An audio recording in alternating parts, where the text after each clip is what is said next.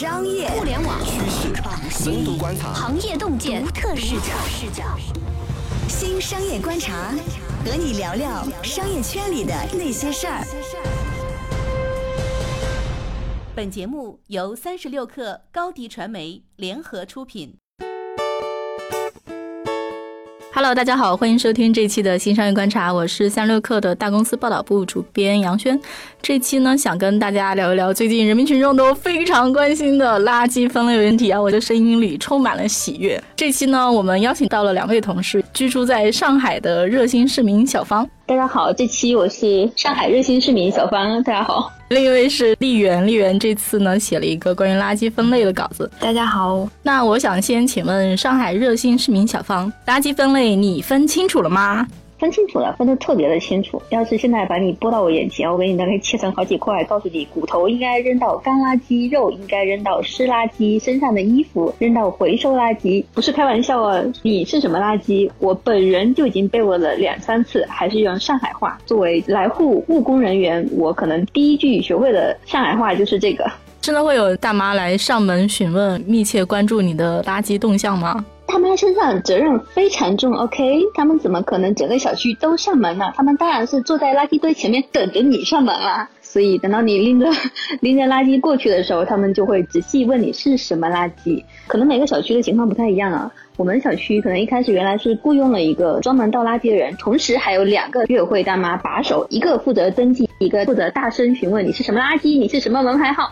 但是真正做垃圾分类的前一个月，其实都是站在垃圾房里面的那个阿姨。但是这个月开始就慢慢让你自己动手了。这两天不是关于垃圾分类的段子也是到处都有吗？我记得我刚看了一个，就是那段孙悟空扔月光宝盒，唐僧说你乱扔什么垃圾？最后在段子的结尾，唐僧问身边的两个小鬼说接下来是谁？一个写着杭州，另一个写着北京。我真是瑟瑟发抖，好像是昨天弹出了新闻说接下来北京就要开始垃圾分类分不清要罚款了。我记得非常非常资深的杨轩老师十年前就写了一篇垃圾分类的稿子，但是上次我跟杨轩聊的时候，他说其实十年前的政策直到现在都还没有落地，是吗？一谈到钱，我觉得落地就非常的快，上海其实也就只用了一个多月的时间。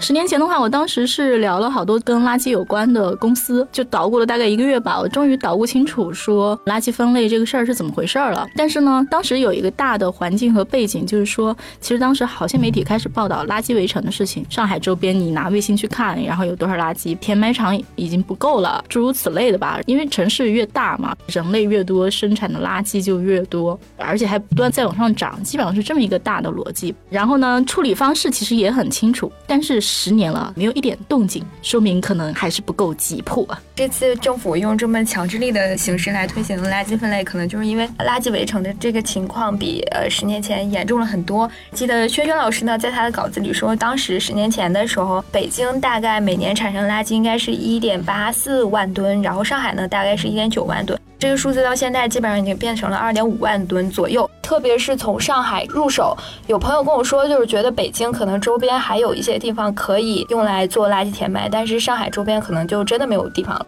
按照我陈旧的历史知识，我当时终于搞清楚了说，其实垃圾分类对应的是后端的垃圾处理。垃圾处理基本上只有三大方式吧，一种是那个有机物的分解发酵，基本上就是你们家的下水道、冲厕所；还有就是说，比如说刚才上海市民小芳说要剁了我，我的肉是湿垃圾，其实就是传说中的厨余垃圾，对吗？就是有机物，然后它可以发酵分解，然后产生沼气被降解掉，就大概是这么一种东西。厨余垃圾不处理呢，会有几个问题，它会把其他垃圾污染掉，比如说可回收的纸箱、纸板、纸壳被污染掉了，就第一很难回收，第二呢，它是把其他垃圾污染掉之后，这就涉及到其他两个重要的呃处理方式了。有一个非常非常大的垃圾处理方式是焚烧，对，焚烧发电。然后呢，这个焚烧垃圾呢，一旦说里面加了湿垃圾，你就很难把那个温度提高到一个好温度上，就很难烧得很热。然后这个东西会导致说空气中产生大量有害物质。第三大垃圾处理方式就是填埋，填埋的问题就在于说，厨余垃圾可能会有一点污染，但更重要的是说，有害垃圾会在填埋的时候对填埋场的周边的土地造成很大的土地污染。所以好。像是说北京的分类方式可能跟上海不太一样，是吗？是说分什么厨余垃圾、有害垃圾和其他垃圾？但我有个问题啊，那是不是他们其实说的是同一个东西？比如说厨余垃圾就等于是垃圾，只不过他们换了个说法而已。我觉得更形象一点。在这里，热心市民小帆就要提醒广大的北京热心市民，厨余垃圾是指那些可以腐化的东西哦。你拆掉了肉的包装袋，那个应该不算厨余垃圾吧？虽然说我们在原来的观念里面会把它当成一个厨余。嗯，对，小芳你说的非常对。那我不知道绿源这个大的逻辑有什么变化没有吗？或者说后端的处理方式有什么变化吗？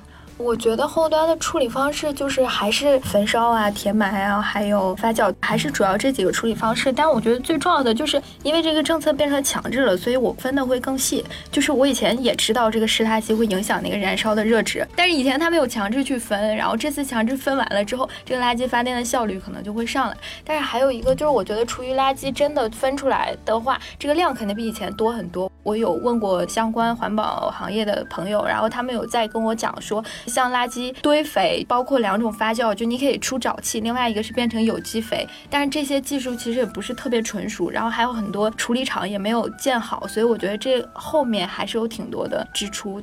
我虽然知道垃圾分类知识如此多年，非常深刻的理解它是为什么，但是呢，平常也是乱扔的啊。因为你知道，说你分分清楚了，然后大家都没有分清楚，也是没有用的。它其实是一整个链条，就从前端到后端，就是任何一个环节出了岔子，你最后的效果其实都是做不到。就像绿源刚讲，如果后面的处理并没有做好的话，那也是白搭。就是我还有听说，就是现在其实有些厨余垃圾或者说湿垃圾，虽然是分了，还会运回焚烧厂去焚烧。因为后面的那个处理厂没有建好，没有建好，对，我就想，那为什么不是把那个厂子建好了之后，我们再来推行垃圾分类？然后我们就讨论了一下这个问题，说虽然就是可以计算大概湿垃圾或厨余垃圾有多少，但是真的能不能分出来这些不一定。如果你投了很多钱，然后投了什么上亿啊、上十亿，然后你去建，那如果后面的话效率没那么高，你怎么办？所以就是一个大家都在探索的过程。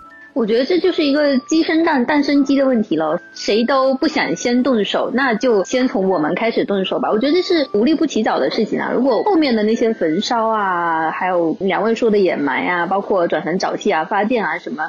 不仅是对于政府来说是一个消除负担的过程，对于很多民间的企业来说也是一个能够挣钱的过程。我觉得这个事情会推进的更快。我记得丽人也有写过，就关于这个垃圾产业链里面的互联网加生意嘛。我们只要不被罚钱就是挣了哈。对我们这种小市民来说。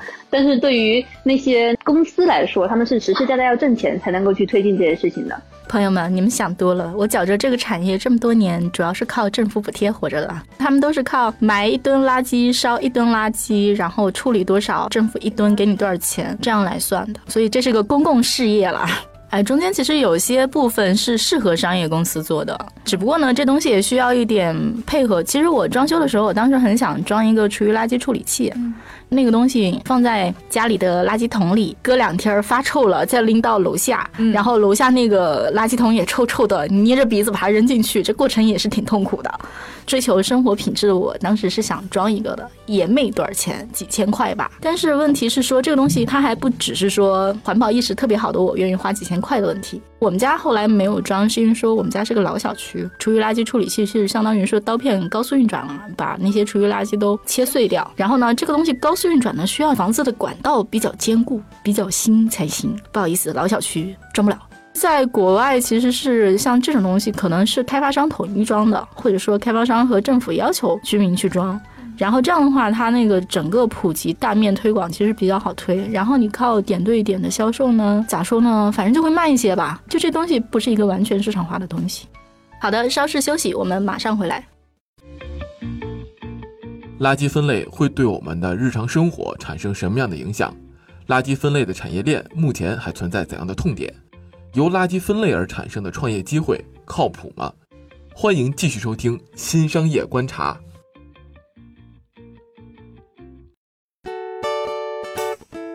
好的，欢迎继续回来收听我们这一期的新商业观察。这期呢，跟大家聊聊垃圾分类的事情，然后邀请到了远在上海的热心市民小芳和我们的新朋友丽媛。不是市场化的决定，还是很有可能引发市场上一些蝴蝶效应嘛。比如说刚才严轩说的，出于处理器或销量大幅增长是一个，另外一个我们昨天在讨论到一个很好玩的事情，就我个人的感受哈，因为现在开始垃圾分类，它不只是分类的问题，它还需要定时定点的去扔垃圾嘛。上海大部分地区其实都是早上六点半到八点半，晚上五点半到七点半。那对于我们互联网人来说，九九六的人没资格扔垃圾。那这个导致的一个后果就是，刚才杨轩也提到了，夏天的话，厨余垃圾不是臭臭的嘛？这一个月多来，我每次想要点外卖，并不是健康原因跟我妈阻止了我，而是我一想到垃圾放在家里，明天可能扔不掉呀，我就不点了。我在想，这也许不是我一个人的情况哈。外卖的美团、饿了么或受垃圾分类的重创，我觉得很有可能。看到新闻说还不让提供一次性餐具，就是不许主动给外卖客户提供一次性餐具。确实，确实，我今天中午到了朋友的酒店房间，终于大胆的叫了一次外卖，因为不用自己扔，亲身实测，除非你特别要求，要不然他是不会直接给你筷子的，他需要你在点菜栏里面点筷子这个东西，他才会给你。但我觉得这样也挺好的啦。瑟瑟发抖，瑟瑟发抖。北京不会也像你们上海那样吧？按时按点来。我当时写那个稿子的时候，我其实觉得最关键的，其实还是厨余垃圾处理，并不是说可回收物和不可回收物分开。原因很简单，比如说我们家小区就常年住着一对夫妻，他们会把你扔掉的所有可回收物，什么纸板、纸箱、不拉不拉的，全都回收掉。人家是个产业呢，其实都已经被这样的人人力去解决掉了。所以我不知道，就这个东西啊，它可能，我觉得从经济的考虑，未必是说一定要建一个大型垃圾分拣中心这种东西。如果你是把这个事儿搞特权的话，你可能就需要一个大型垃圾分拣中心，还要投很多钱。我觉得这种投入都可能在初始阶段都是未必需要的。拾荒者文化也不仅是中国的。我之前在上海电影节的时候看到一部纪录片《第四王国》，他们会组织流浪汉还有酒鬼们、联合国的志愿者，然后去做类似于我们在国内的这种拾荒村或者拾荒站的东西。他们也在通过这种人力的方式。但是我觉得，其实就垃圾分类后端的，并不是要解决可回收物这一环。可回收物是有利可图的东西，大家都会去要嘛。但是其实就是厨余啊，还有干垃圾、有害这些，反而真的是需要投钱的，花钱。前做掩埋产或者是焚烧厂，然后再去做这种垃圾可再生，可能对于未来来说它更有价值。想问一下，垃圾这个产业的生意整个盘子有多大呢？我可以说，分类完了之后，大概焚烧能多出来多少效益？那增量是有多少？就是如果干湿垃圾分开的话，它那个燃烧效率能提升百分之二十，大概这部分会有三十多个亿人民币的收入吧？一年吗？还是一个月？一年，全国，比我想象中的少。我当时也这么觉得，其实没有那么多，但是因为它这只是焚烧的部分嘛，然后你后面如果做那个沼气的话，就是因为焚烧大概是一吨垃圾产生三百度电，然后你做沼气的话，大概是一吨垃圾能产生两百度电。其实沼气这部分也还产生的电力经济效益也还可以，但是应该会比焚烧难度多了很多，因为你要去在那儿堆着嘛，其实也需要一定的场地，然后你还需要一段时间，出了沼气，你可能还要怎么把这个沼气建个管道导出来烧掉，就其实。比垃圾焚烧需要的工序和投入会更多一点。这里不得不说，我想到了最原始的方式，原始的堆肥方式。就是在村里挖个坑，一直发酵，最后堆出了可用于农田的有机肥。传统的方式跟我们那个大城市聚居区的那个处理方式，还是真是有很多与众不同的成本啊！我估计那个运输应该是有很多成本。反正就是我，我觉得北京可能接下来还是会有能够带着袖章的大妈问我们说你是什么垃圾，对吧？但是我不知道这个东西最后能够推广到多少个城市里，因为其实我觉得最终这个东西靠的是一个城市的。执行力。我虽然是个打工妹，也不得不佩服一下上海政府的执行力哈。从布置大妈到装上垃圾房旁边还有个水龙头可以让你洗手，然后包括前两天还有一个居委会的大妈上门敲门，给了我一张小卡片，我没有用过，但是是中国银行的，估计里面是 IC 卡之类的。他是说下次扔垃圾的时候把这个东西带上，我都怀疑下次扔垃圾是不是要刷卡，然后那个卡可能未来会连着我的个人信息，如果扔错的话，他就直接扣款了，也是很有可能的。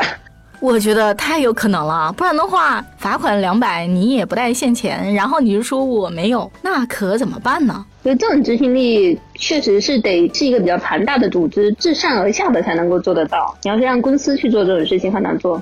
我建议支付宝赶紧切入这个业务。我今天中午还看，就说什么到七月三号中午十二点，已经有破百万的人次去注册他那个就是查询垃圾分类的小程序了。昨天还在坐地铁，还碰到了有两对情侣，然后就在车上聊说，哎，这个是什么垃圾？然后就在说某些化妆品是什么？哎，喷雾是有害垃圾，然后什么粉底又应该怎么扔怎么扔？我觉得这好像就变成了大家平时聊天的一个谈资，就还挺有意思的。我还有听说可以做什么么垃圾分类的儿童益智游戏。嗯，但是啊，我觉得就是大家现在就是会像丽媛说的那样，会去把这件事情看得非常的，一边是段子化，但段子化的背后，其实大家会都把所有的事情说的非常的可怕嘛。比如说你吃小龙虾的时候，你壳应该扔哪里，肉应该扔哪里，头应该扔哪里？其实不是的，有夸张的部分。我上次看那个上海发布，就是上海政府应该是官方的做了一个，当然是比较有意思的一个对话框的形式嘛，就分类了几种垃圾。小龙虾其实你只要扔在湿垃圾里面就可以的。不用分的那么的细，包括核桃也是。你如果没吃的话，你完全不用分。